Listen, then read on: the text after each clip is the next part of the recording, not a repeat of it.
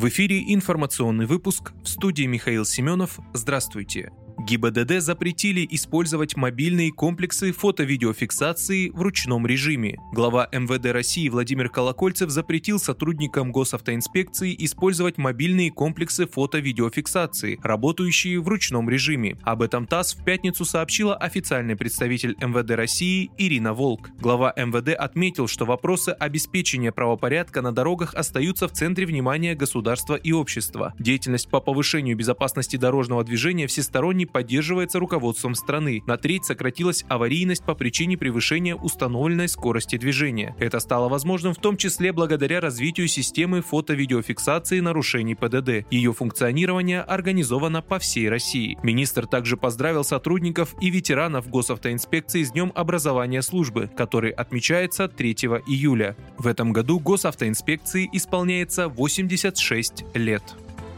Посол России поставит перед российским руководством вопрос о закрытии посольства в Софии. Посол России в Болгарии Элеонора Митрофанова заявила, что из-за действий болгарских властей будет вынуждена поставить перед российским руководством вопрос о закрытии посольства в Софии. Соответствующее заявление посла было опубликовано в соцсетях российской дипмиссии. Ранее в Софии объявили, что Болгария высылает 70 российских дипломатов и других работников посольства. Официальный представитель МИД России Мария Захарова сообщила, что данное решение болгарских властей принято по заказу внешних сил. Позднее Митрофанова заявила о возможном разрыве дипотношений с Болгарией из-за массовой высылки оттуда российских дипломатов.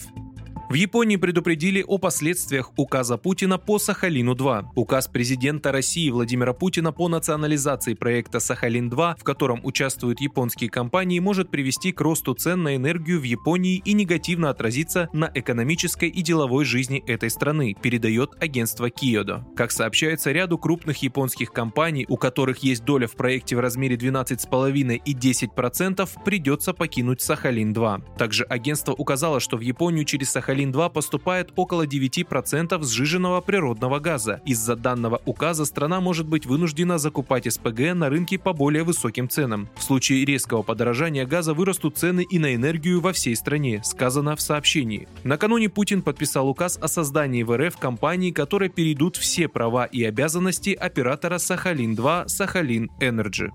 Лаборатория Касперского сообщила об обнаружении шпионившего за госорганами и НКО вируса. Эксперты лаборатории Касперского обнаружили вредоносную программу, предназначенную для скрытого удаленного управления компьютером, говорится в сообщении на сайте компании. Отмечается, что программа позволяет получить доступ к корпоративной IT-инфраструктуре, а также выполнять широкий спектр вредоносных действий, в том числе читать корпоративную почту, распространять вредоносное программное обеспечение и удаленно управлять зараженными серверами. По информации экспертов, первые атаки с использованием вируса были выявлены в конце марта 2021 года. Жертвы преимущественно государственные органы и некоммерческие организации в Африке, Южной Азии, Европе и на Ближнем Востоке, а также в России. Отмечается, что к настоящему времени вирус обнаружен на 34 серверах в 24 компаниях. Вы слушали информационный выпуск. Оставайтесь на справедливом радио.